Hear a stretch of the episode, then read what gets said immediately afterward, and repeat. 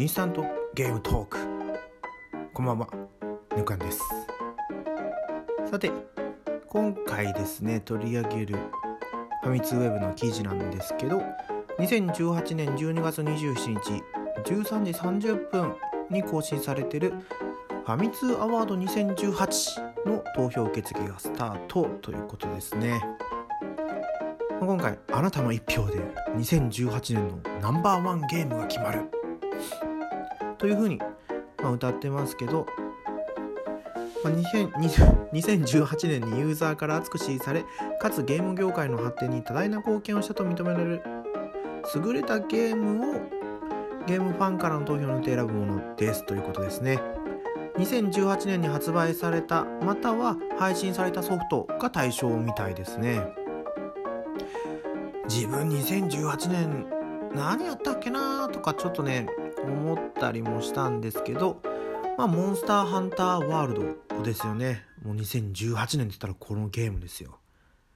で、まあ、個人的にはスパロボ X とかあとはそうですねスイッチの方に目を向けるとオクトパストラベラーとかですね。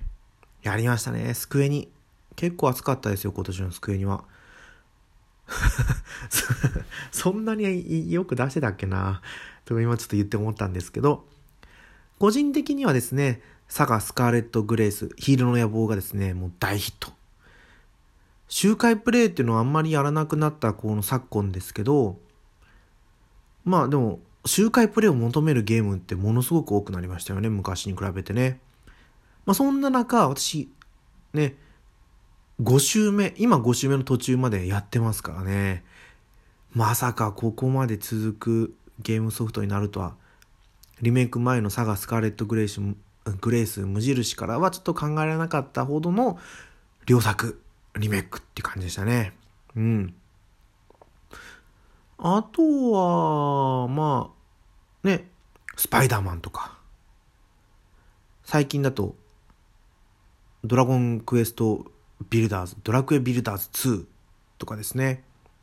あとはバトルフィールドとか、そうですね、レッドデッレッドデッドリデンプション2でしたっけね。オープンワールドの。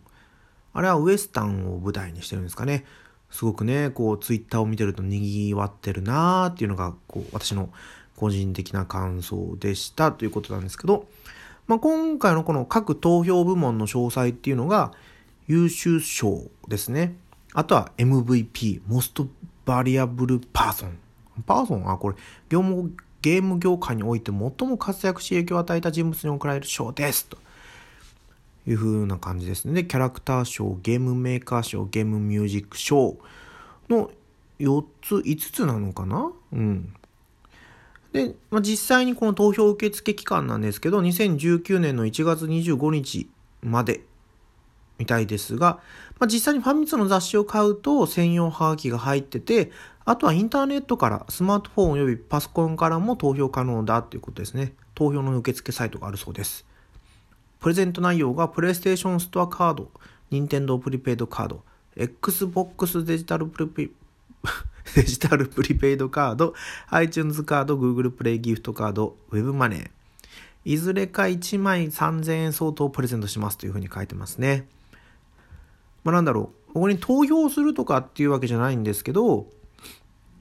あ、ね、いつもこうやってね、ファミ通アワードっていうのが決まってたんだなーっていうのをちょっと思って、で、あ、自分でも投票することが簡単にできたんだなって雑誌買わなくてもできるんだったらちょっとやってみようかなと思ったのがきっかけで今回ですね、この記事をリマインダーに保存して、こうやってね、収録配信させてもらおうかなと。思った所存でありますというところで、今回のですね、配信は終わりにしようかなと思います。お便りは Twitter で雑芸、ハッシュタグ雑芸ですね。カタカナで雑芸でつぶやいてください。はい。ではですね、また次回放送でお会いしましょう。さよなら。